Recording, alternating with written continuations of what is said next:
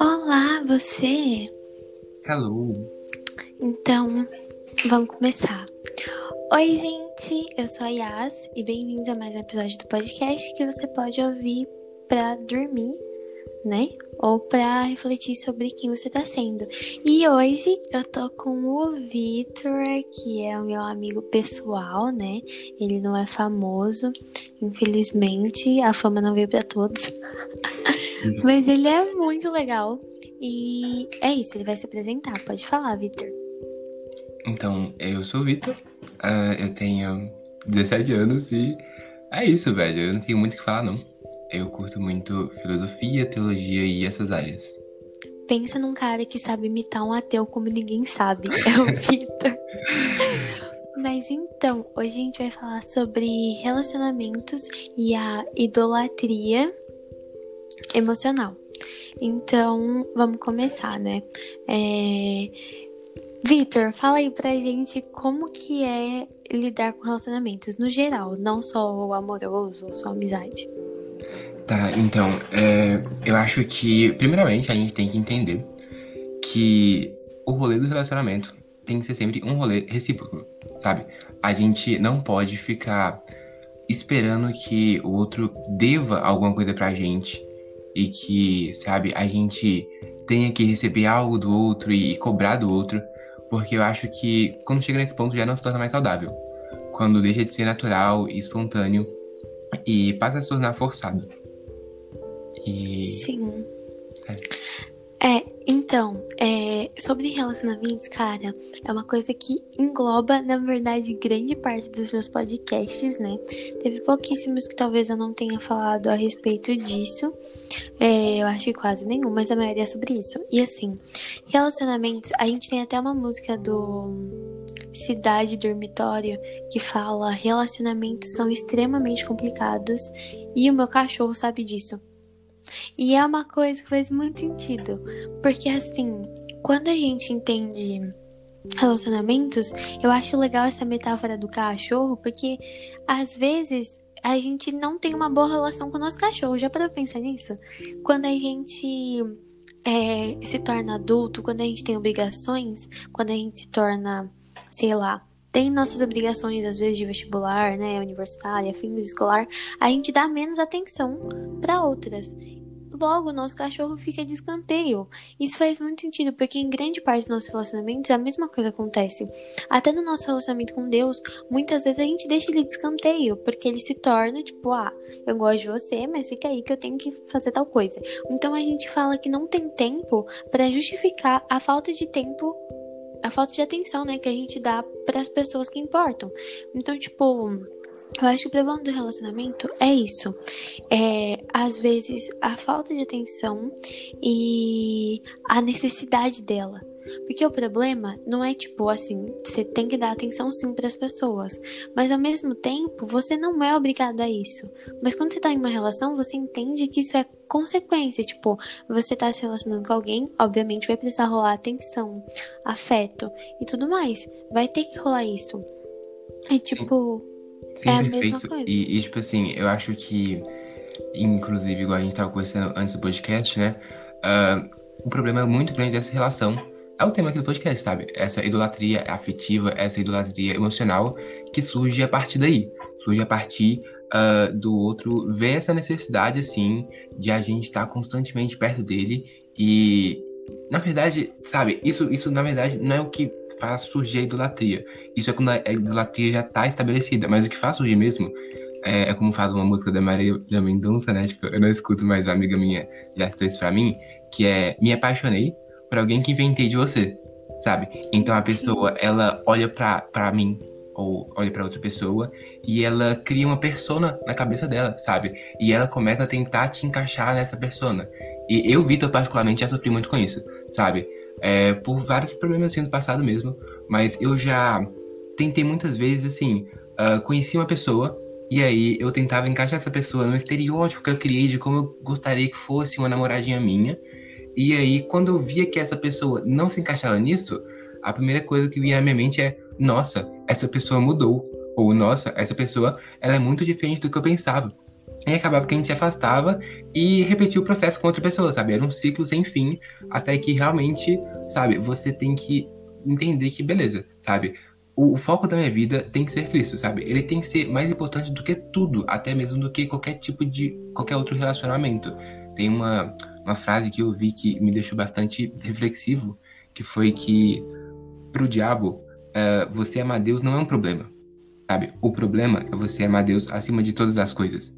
E eu acho que faz todo sentido essa frase, porque é esse rolê, sabe?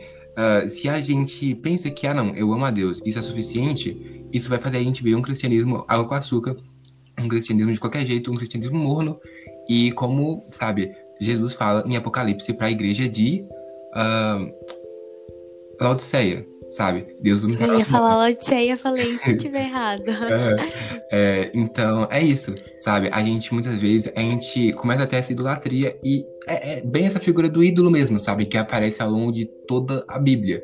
E a gente colocar essa pessoa em um pedestal uh, acima de Deus. E Deus se torna algo secundário na nossa vida e o mais importante de tudo é aquela pessoa. Sim, e sabe qual é um problema muito grande da idolatria? É que as pessoas elas não percebem que elas estão sendo idólatras. Por exemplo, um exemplo aqui, tipo, coisas que já aconteceram comigo. É, do, da mesma forma que já rolou muita idolatria ao meu respeito, eu também já fui muito idólatra quando eu era mais nova, né? Eu acho que por eu ter tipo, todo o processo da minha vida fui obrigada a amadurecer muito rápido, o que, acabou acontecendo? Eu tive que me adaptar a algo que eu não sabia como funcionava. E quando eu era criança, eu sempre tive muita necessidade de atenção, porque eu não recebia muito isso, nananana. Aí eu entrei na escola, eu queria atenção. O que, que eu fazia para conseguir atenção? Mentia. Porque eu tenho que mentir, então eu criava um personagem sobre quem eu realmente era. E aí eu fui crescendo, vi que não era da hora mentir. E aí foi passando o tempo e eu percebi, eu caí em mim que, tipo, véi, sabe, eu tenho necessidade. Eu lembro que quando eu tava no, no sétimo ano, mais ou menos, da escola, eu tinha um grupinho de amigas, né? E aí elas saíam sem mim e eu sabia que era porque eu falava demais, porque eu era chata, porque eu era insuportável, mas é porque eu era muito intensa nas coisas. E elas já não eram, então isso incomodava. Só que assim, eu idolatrava tanto que eu ficava, por que, que elas me abandonam? Por que, que elas não gostam de mim? É o famoso pick me do TikTok, né? Pick me em inglês é tipo me escolha. Então tem muitas pessoas assim. E o, o que mais me admira é ver pessoas que são, tipo, adultas e estão aí no auge de, tipo, quase 30 anos e ainda tá. Você só me abandona, você não fala comigo. Ai, eu não quero incomodar. Ai, a minha mão tá doendo porque eu dei isso aqui na parede. Véi, quanto anos você tem? Tipo, sério? Se fosse uma criança de 14 anos, eu ia falar, não, beleza. Agora a pessoa tem sei lá, 25 anos, a pessoa tem 28 anos, a pessoa tem 30, 40, e ela fica nisso. Aí a gente percebe que o amadurecimento não veio para todos, porque a pessoa tá presa nessa idolatria e ela não percebe que isso é idolatria. Então, tipo, ela fica na necessidade de atenção, necessidade de alguém. E eu, eu era muito assim, mas quando eu percebi, agora me irrita ver pessoas que são assim, porque eu entendi que não dá para ser assim. Eu entendi que cobrar os outros não é a solução das coisas. Sim, e, e mesmo assim. E, e, se você. Se você não tá pronto assim para amar Deus acima de tudo, se você ainda tem esse nível de maturidade, de estar tá dependendo de alguém, de estar tá idolatrando alguém, velho, de verdade, não namore, sabe? Não tá no momento. Você não tem maturidade suficiente para isso. Você só vai machucar outra pessoa e se machucar, sabe? Tem uma analogia muito boa que eu sempre uso, que é, por exemplo, supondo agora que eu tenho 18 anos. O que seria o correto a ser feito. Ah, ok, tenho 18 anos, sabe? Eu vou focar em. Sabe, eu tenho 20% de maturidade, entre aspas. Eu vou focar em gastar os próximos anos da minha vida, sei lá, os próximos 5 anos talvez, uh, desenvolvendo minha maturidade. Aí eu vou chegar, sei lá, a ter um, os próximos 7 anos, na verdade. Aí eu vou chegar a ter uns 5 anos, mais ou menos, por aí, enfim. E eu vou ter focado tanto em desenvolver minha maturidade que eu vou com 25 anos, ter, sei lá, 80% de maturidade, sabe? 90%.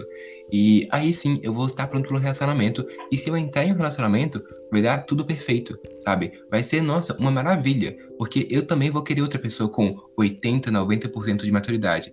E vão ser duas pessoas que vão saber lidar umas com a outra, uma com a outra, sabe? Só que o que, que a maior parte das pessoas faz, dos jovens fazem? Eles estão, sei lá, com 18 anos, com 20% de maturidade e aí, ao invés de focar em desenvolver sua maturidade, eles pensam: hum, vou me envolver com outra pessoa que tenha 20%.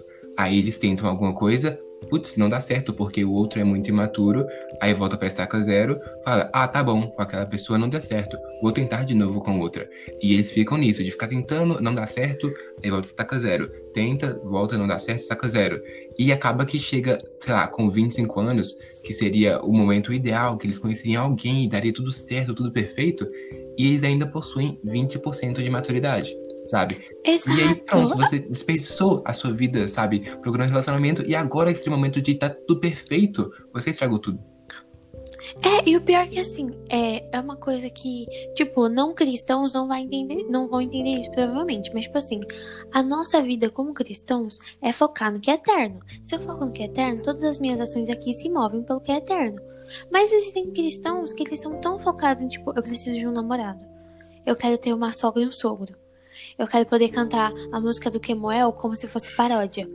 Sabe? As pessoas estão tão focadas em tipo, eu preciso de alguém que elas esquecem que elas precisam de Cristo acima de tudo e não de alguém. E tipo, isso é uma problemática muito grande, porque, por exemplo, as pessoas olham para mim, muita gente, o Vitor não olha assim para mim porque, graças a Deus, ele não é maluco, porque se ele for, já ia bloquear ele.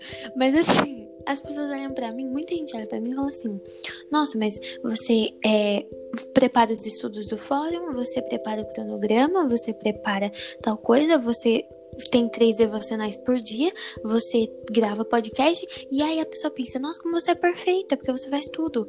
Véi, não! Eu sou toda Eu sou maluca, não tem como. Tipo, as pessoas elas criam em cima de mim uma pressão, tipo, uma cobrança. Tipo, ai, mas eu quero me casar com alguém igual a você, porque você é incrível, porque você é isso, porque você é aquilo.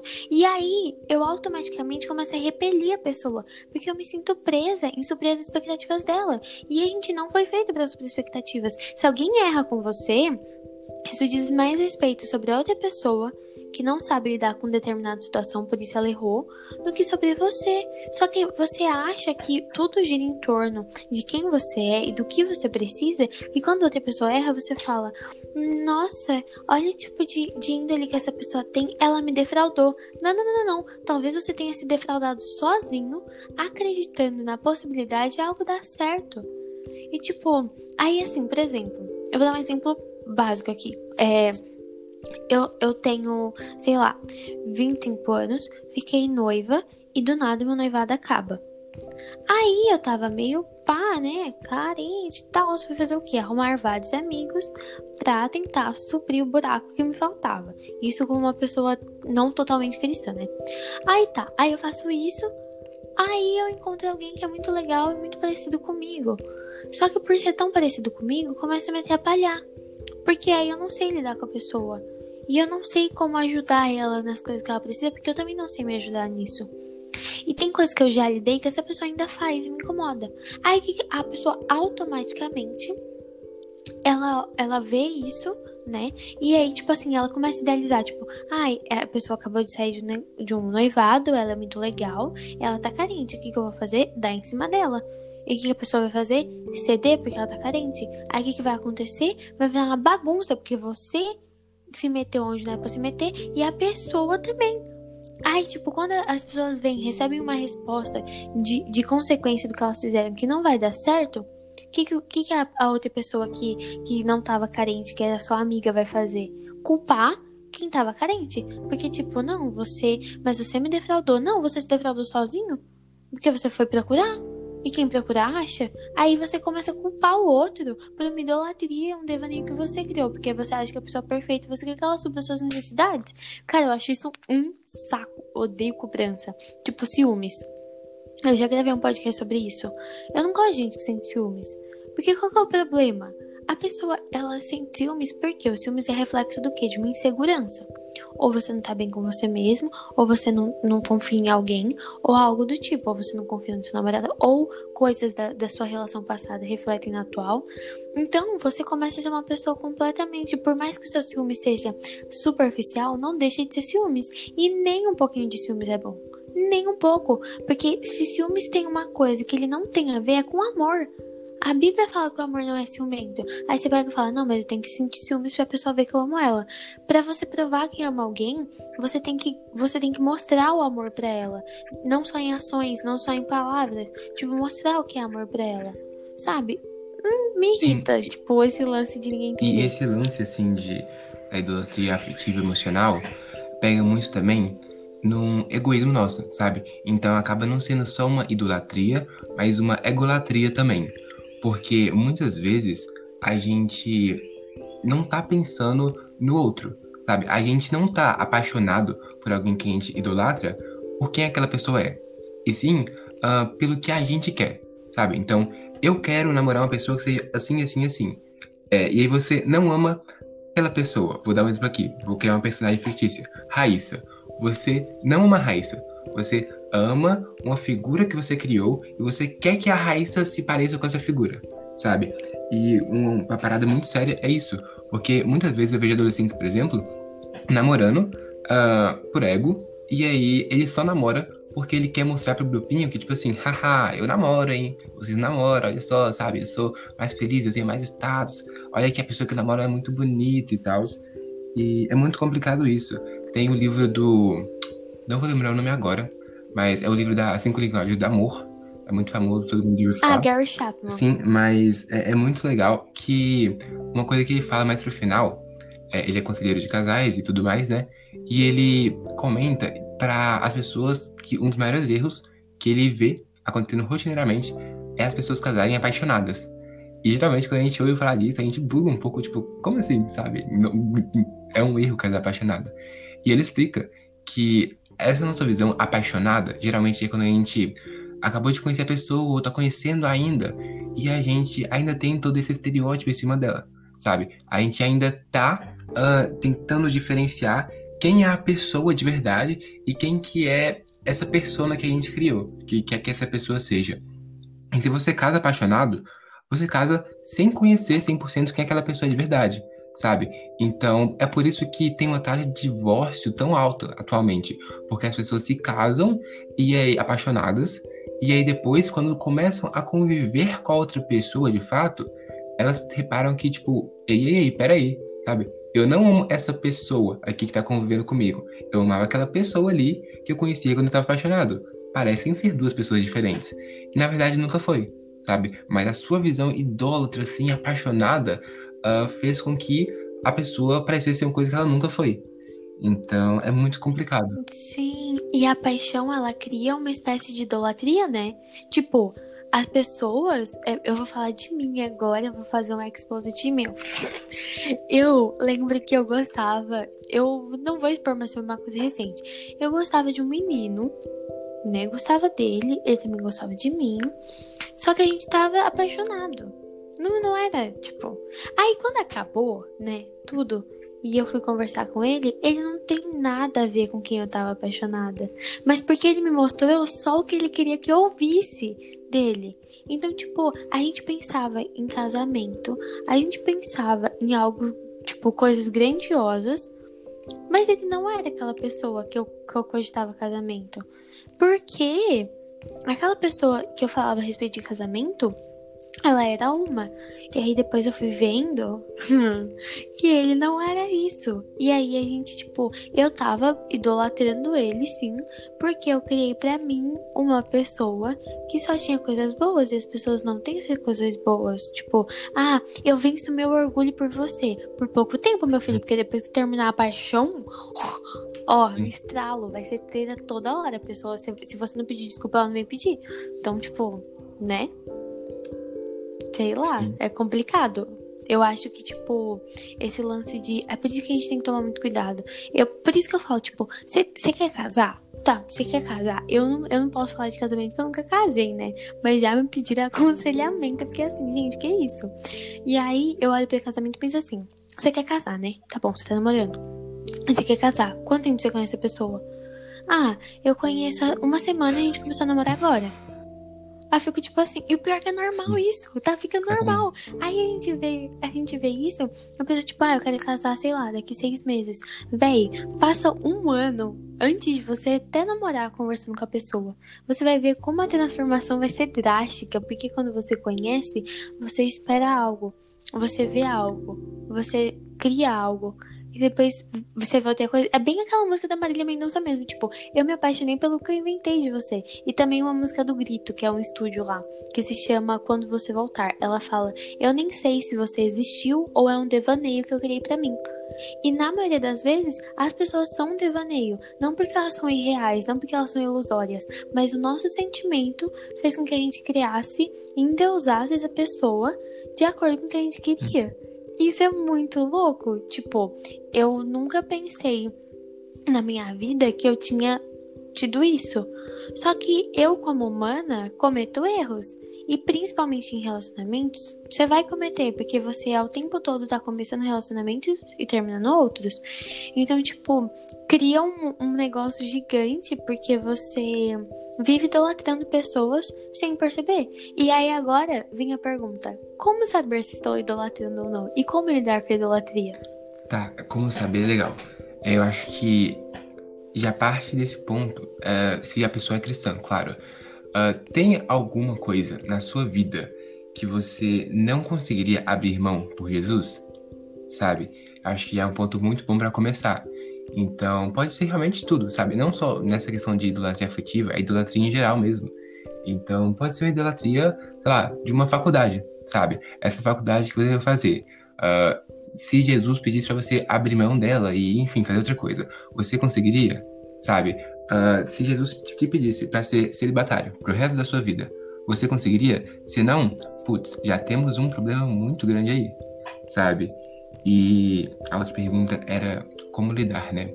Então, eu acho que identificando o problema, identificando que, putz, se pá, eu sou um idólatra, é, o primeiro passo seria recorrer a Cristo em oração mesmo. E tentar, sabe, evitar ao máximo isso. Então eu vejo que uma coisa assim que a gente tende muito a fazer é se aproximar do que a gente vive. Então, por exemplo, tem aquela pergunta clássica, né? Tipo, ah, ouvir música secular é pecado?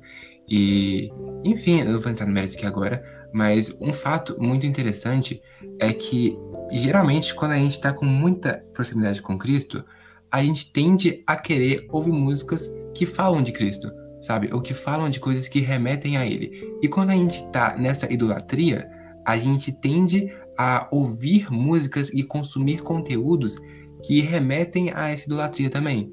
Então, eu vejo que quando eu passava por esses processos, eu passava o dia inteiro só ouvindo músicas falando sobre isso, sobre ah, um amor, uma namoradinha, coisas assim. Ah, se eu queria ver algum vídeo, algum anime, algum filme, sabe? Eu ia buscar algo parecido com isso. É, eu conheço pessoas assim, por exemplo, que eu vejo que, sei lá, sabe, é, toda semana posta no status realmente uh, vídeos de TikTok de casalzinhos, de séries e coisas assim. E tipo, mas é toda semana mesmo, sabe? Então é algo muito absurdo. Parece que a vida da pessoa se resume nisso. E, e não só nisso. É, não só em buscar alguém, como em tentar parecer alguém atraente para que as pessoas busquem ela, sabe? E é muito louco como que as redes sociais ampliam isso. Porque com as redes sociais, você não vai estar tá aparecendo lá, tipo, integralmente como você é. Você vai estar tá mostrando você um recorte da, de quem você é, sabe? Você vai estar colocando uma máscara. Não tem como você acabar se mostrando inteiramente quem você é, sabe? É, até eu e você, quando a gente está gravando esse podcast, a gente está selecionando, sabe? Qual parte da gente é que a gente quer mostrar para o mundo. E com as redes sociais assim, as pessoas geralmente vão escolher uh, mostrar uh, um lado que eles acham só o lado positivo delas mesmas. Então, uh, na rede social, Uh, você não vai ver coisas assim que ferem muito o padrão de beleza, você não vai ver coisas assim muito que, sabe, deixem a pessoa desatrativa, sabe, aos olhos dos outros. A pessoa não vai expor geralmente os erros dela e coisas do tipo. Então, geralmente, quando você pega assim no, no Instagram de alguém, você olha e fala: caramba, tá aí, é uma pessoa perfeita, sabe? E, e aí, quando você vai pro Twitter, que é onde geralmente o caráter da pessoa é mais exposto, porque ela vai ter opiniões, você vira e fala, putz. Sim. É, o pior é que é assim, ó. Por exemplo, eu vou citar um exemplo aqui, mas eu não vou nem falar o nome dela. A gente falou sobre ela na cal de estudo bíblico hoje. Porque se eu citar, vai que né, eu tô me uhum. Sei lá. Mas assim, ela, ela, tipo, fazendo música, é, tirando foto nas redes sociais, mano, parece ser super gente boa, né? Aí você viu uma música que já não tava muito da hora. Aí você vai ver um, no Twitter dela lascando pau nos outros. Aí você pode pensar, mas. E, e, tipo assim, o pior é que as pessoas, elas falam do que elas sentem. Foi bem o que você falou. A arte, a música e posts são, nossa, tudo isso. Por exemplo, eu era uma pessoa que eu sempre que tava triste, eu falava pros outros. Porque, eu, porque assim, eu parto do princípio que se a gente só mostra coisa boa na internet, eu vou estar vivendo uma mentira, porque minha vida não é só coisa boa. Então eu postava tudo, né? Aí eu ficava, não, mas eu tenho que mostrar para as pessoas que a vida é ruim, mas também não posso falar tudo. E eu postava, tipo, gente, tô triste. Gente, é. Nossa, eu queria morrer. Tipo, toda hora é isso, toda hora é isso, porque eu tava sempre triste, eu, tipo, sempre zoada. E aí, tipo, eu ouvia músicas eu ouvia músicas que refletiam, tipo, quando você tá triste, você não vai ouvir uma música feliz. Você vai ouvir uma música triste. Então, tipo, a, a sua, as suas ações, né? As coisas que você faz, as coisas que você ouve, o que você assiste, é um reflexo de quem você está sendo, do que você está passando. Então, tipo, por incrível que pareça, essa era a um dos momentos que eu provavelmente estaria postando a respeito da minha tristeza, estaria postando a respeito, tipo, ai, colocando música, tipo, Arthur, não lembro o sobrenome dele, tipo, uhum. sabe, zoadona, ouvindo, sei lá, Adele, porque, meu Deus, tô péssima. Mas aí a gente vai vendo as coisas. Tipo, eu, eu fui analisando que, tipo, é, ao mesmo tempo que se expor demais é uma problemática, você não contar sobre quem você realmente é faz as pessoas criarem um você que não existe. Tem muita gente no Instagram. Uma vez eu recebi um comentário de uma menina porque eu postei duas fotos no Twitter sorrindo. Aí ela veio falar pra mim, tipo, é, eu contei uma coisa sobre, tipo, quando eu era criança, eu ter sido abusada. E ela simplesmente, tipo, virou pra mim e falou: Mas eu achei que você era perfeita. Mas eu achei que você era rica. Eu achei que seu quarto era bonito. Tipo, ela idealizou um eu que não existia. E ela queria me, se parecer comigo, tipo, no jeito de vestir, no jeito de falar. Ela me copiava real, tipo, ela, ela fazia um cosplay de mim. Porque ela me achava muito perfeita. Mas eu não sou. Mano, Nossa, zoada. Nossa, ela tá muito perdida na vida dela. Porque assim, ela viu coisas, né? Tipo, eu, eu mostrei coisas provavelmente que eram irreais pra ela, ilusórias. Que, tipo, não é porque eu não vivo coisas boas e tal. Mas tudo que eu vivo, é, nem sempre dá pra gente refletir isso. Porque, ó, vai refletir duas coisas. Tipo, ou você tá refletindo o que você sente, ou o que você quer sentir, ou o que você quer fazer. Por exemplo, esse lance de, de relacionamento, né? Desse, ai, eu preciso de um namorado, ai, eu preciso, preciso, preciso. A pessoa aposta para dizer, tipo, a respeito de, tipo. Sabe, as pessoas olharem e falarem. É bem isso que você falou, tipo, ser atrativa. Ninguém quer ser olhado. E, por exemplo, eu, eu só uso, eu não sei se você já percebeu, Victor, mas acho que sim. A maioria dos vídeos que eu posto que minha cara aparece, o que que tem Filtro. na minha cara? Vai, adivinha. Exato. Mas aí você fala assim, nossa, mas vieram perguntar pra mim várias vezes, por que, que você usa tanto filtro? Para de usar filtro. Você usa muito filtro. Porque, por algum motivo, as pessoas falaram tanto do meu rosto quando eu não usava filtro que agora eu não consigo não usar filtro porque eu sei que alguém vai falar. E, tipo, não tem nada de errado com o meu rosto. Tem uma espinha ali ou aqui e por causa desse tipo de comentário não consigo mais fazer.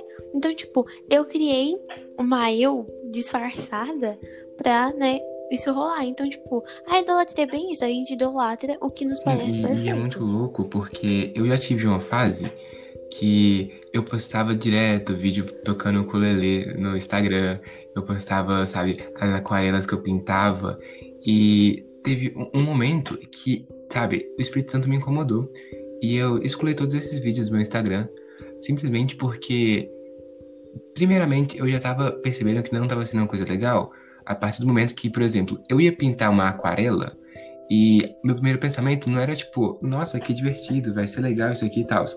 Em vez de aproveitar o processo, eu pensava, nossa, vou pintar porque, sei lá, aqui ó, Van Gogh, sabe? E vou postar porque vai que uma menina vê, né, e me acha tipo, nossa, que cult ele, sabe? Van Gogh, ele, nossa, da artista, sabe?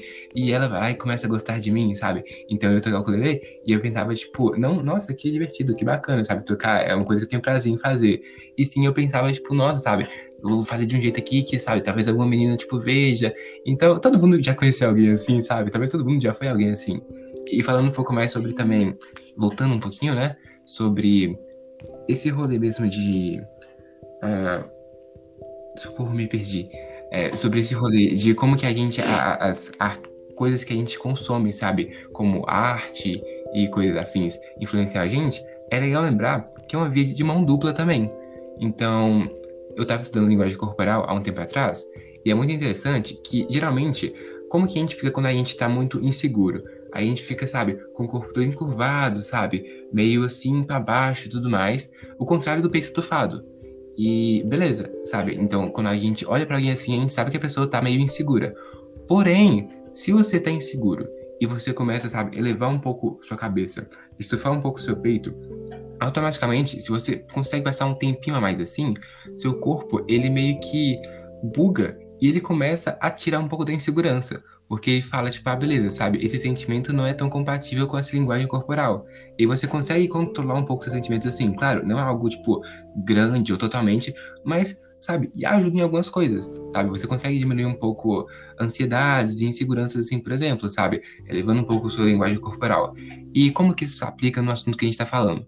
É, como eu falei, é uma via de mão dupla. Então, se você ter uma idolatria emocional vai fazer com que você consuma músicas, filmes e, e coisas assim, de casalzinho e coisas assim, uh, ao mesmo tempo, se você para, se você se força a não consumir esse tipo de coisa, a idolatria vai morrer aos poucos, sabe? Então, uma coisa que aconteceu comigo direto é que, sei lá, tinha muita música assim, falava sobre, nossa, uma namoradinha, alguma coisa assim na minha playlist, e na época que eu tava sofrendo muito isso, e eu queria parar, eu simplesmente removia essa música da minha playlist, sabe? Talvez no futuro, quando eu já tivesse curado disso, eu pudesse voltar a ouvir, que ia ser tranquilo, sabe? Mas naquele momento, eu sabia que aquilo ali só ia me prejudicar. Então eu passei um tempo selecionando exatamente o que, que eu ia consumir, que tipo de coisa que eu ia ouvir, sabe? E tentando me aproximar de Deus nesse sentido também, sabe? Então consumindo mais coisas assim que me remetessem a Cristo e com o passar do tempo realmente, sabe, foi diminuindo, foi passando e hoje em dia tá tranquilo. Sim, é, é até esse lance de tipo. É, me remete a fazer coisas que você não quer fazer. Por exemplo, você tá triste, você geralmente ouviria uma música triste. Mas e se você colocar uma música feliz? Eu, eu tenho um exemplo muito bom disso. Teve uma vez que é, tinha acabado de parar de falar com alguém né, por escolha da pessoa, tudo bem, sabe? Ninguém consegue aguentar tanta beleza no lugar só. Mentira. Mas aí eu tinha parado de falar, porque a pessoa queria parar de falar comigo. Eu falei, tudo bem, respeita nós, fé é isso. Aí tá. Eu tava triste, né? Eu tava triste. Eu até pensei, vou questionar. Falei, ah, não vou questionar, não. Aí eu fui e coloquei uma música do Franklin Chain. Não, Franklin Chen é um escritor. Tem um outro Franklin aí. Aí eu coloquei e é uma música animadona, sabe? Aí eu comecei a ficar muito feliz, mas eu não tava feliz. Então, tipo, é bem um efeito. Ah, tem linguagem corporal. Eu também estudei isso, isso é muito legal. Porque, tipo, a gente consegue ter autocontrole, cara. E o autocontrole é uma da... velho. Quando você consegue burlar seu sono, você consegue burlar o sistema, você consegue. Bur... Mano, você, você consegue se controlar, sabe? Nossa, isso é surreal, sério. Eu amo esse lance porque a gente consegue burlar tanto o sistema da, da idolatria, né? Quanto o sistema do conformismo, né? De tipo, eu estou conformado que essa pessoa errou comigo e a culpa é totalmente dela. Tá, mas vamos entender a história direito. Qual foi o, desenrolar da história? Porque a gente tem a tendência, como diria minha mãe, a síndrome de Adão e Eva, né? A gente taca tudo no rabo dos outros. Aí é a gente que fica aqui, né? Tipo, tô de boa, não é, foi culpa minha, foi porque a pessoa fez tal coisa. E é, é tipo, a maioria das vezes é assim. E quando a gente idolatra alguém que não nos idolatra de volta, é a tendência mesma. A gente vai pegar e culpar ela das coisas. Se ela fez uma coisa muito errada, tudo bem. Tem gente que erra da mancada mesmo. Mas às vezes a pessoa nem fez uma coisa tão alta, tá ligado? Só que como você idolatrava ela, você viu que ela errou, você fala assim: não, preciso queimar essa pessoa para acabar com a vida dela. E, e o ser humano tem essa tendência, porque se ele não idolatra, ele se idolatra. Se não é o outro, é ele mesmo. E não é, nunca é sobre Cristo. É sempre sobre ele ou o outro. Ele ou o outro. Deixa Jesus para depois. Depois eu oro. Depois eu leio a Bíblia. Depois eu faço. Mas olha esses dois aqui. Então ele só foca nisso. E isso é um. Mano, Exatamente. Sério. Esse é o ponto que eu queria muito tocar. É que a gente Sim. tá fazendo todos esses. Sabe, essas estratégias para burlar essa idolatria, esse tipo de coisa. Mas, mano, se você. Beleza, burla essa idolatria mas não coloca Cristo, sim, no pedestal, sabe? No lugar onde ele deveria estar mesmo. É, mano, outro ídolo vai tomar lugar da idolatria afetiva, sabe? Então, beleza, agora o problema não vai ser a idolatria afetiva, vai ser outro tipo de idolatria, ou uma auto-egolatria, sabe? Então, apesar de a gente estar tá falando isso tudo, gente, uh, o foco mesmo é orar, sabe? Pedir a ajuda do Espírito Santo para lidar com isso e que vocês consigam buscar e realmente amar Cristo cada vez mais e colocar Deus acima de tudo, porque a partir desse momento, sabe, não vai ter idolatria que vai conseguir, sabe, vencer Deus.